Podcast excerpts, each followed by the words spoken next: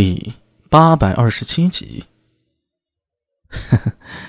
文山，你这次只怕不是什么顺带来看我的，是特意来看我的吧？苏大为呵呵一笑，向着安文生举了举杯，二人酒杯微微一碰，发出“叮”的一声轻响，同时饮了一口。不需要再说什么了，没否认便是答案。有些事儿啊，也不用说的那么透，心里明白就好。两人没有继续谈废后的事儿，而是仿佛忘记了此事般，又聊了些别的，说了些生意，还有长安新时的一些趣事儿。过了一会儿，安文生才像不经意的问道：“对了，阿米，你知道长孙无忌逝世后，朝中谁会得力吗？” 这有何难？我在随军出征前就听陛下盛宴宴请朝中大臣，当时就有废后之意了。结果被褚遂良和长孙无忌坚决反对，这才作罢。后来又听说有中书舍人李义府，又有许敬宗、崔义玄、袁公玉等大臣支持陛下，那便很明显了。苏大为没有继续说下去，但意思已经传达出来了。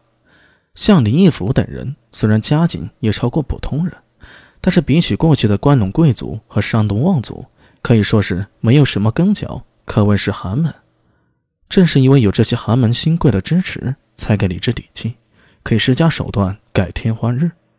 既然旧贵族倒下了，那么这些站在李治身边摇旗呐喊的寒门新贵，机会便来了。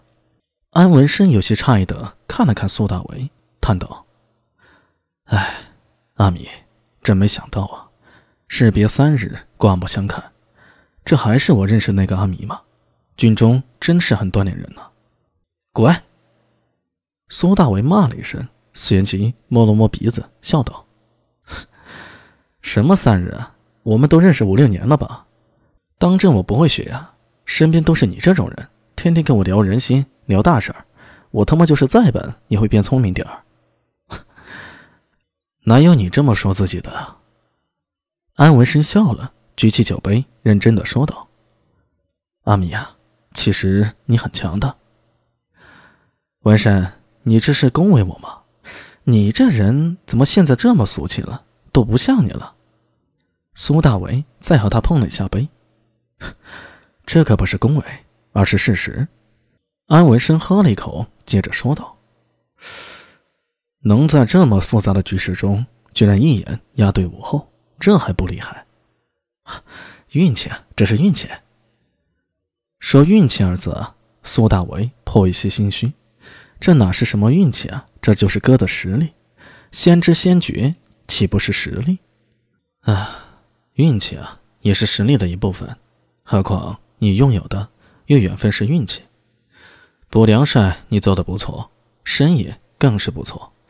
也不知你哪来那么多奇思妙想。我觉得，或许明年咱们可以在生意上多些合作呀。我正有此意。苏大伟一口将酒喝干，将酒杯往桌上倒口。酒喝完了，生意的事儿等我回长安后，咱们好好商议一下。哈哈哈！好。安文生眼中一亮，长笑一声，将剩下的酒一口饮尽。他学着苏大伟将酒杯倒扣在桌上，想了想，说道：“对了，阿米，你这边需不需要我帮忙？”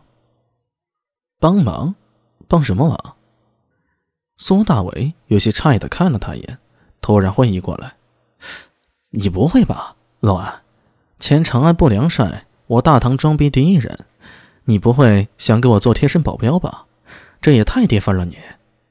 你说什么爹什么逼呀？”安文生对苏大伟冷不丁跳出的新词儿有些懵，稍一想，立刻明白了，其中意思，颇有些恼怒。马上，唐军与西突厥有一场恶战，我是怕你出什么意外呀。我知道啊。苏大为似笑非笑的看着他。方才安文生代表安氏表达了扩大合作、结成战略伙伴的意向，接着问自己要不要帮忙，让安家嫡子做贴身保镖，这便是追加投资了，好大的面子呀！不过，更多的大概是担心苏大为出什么意外吧。现在这种情况，只要苏大为活着回到长安，便是安家的一场大造化。要是苏大为死在战场上了，那安氏家族某些人只怕是要疯了，甚至可以毫不客气地说一句：在这个时刻，苏大为的命比安文生本人对安氏家族更重要。如果有必要啊，安文生甚至会舍去性命去保护苏大为。这便是方才一番话底下真正的潜台词。想明白这些啊，苏大为只摇头叹气。在大势之下。谁他妈真正自有超脱？除非去山里做野人。哦，对了，做野人之前，薛万彻都试过了，最终还是被朝廷征召出来任事了。结果在防一案案中，大好的头颅还是没保住。这世上就没有谁能真正的自由。安文生不能，自己只怕也难。还是顺势而为吧。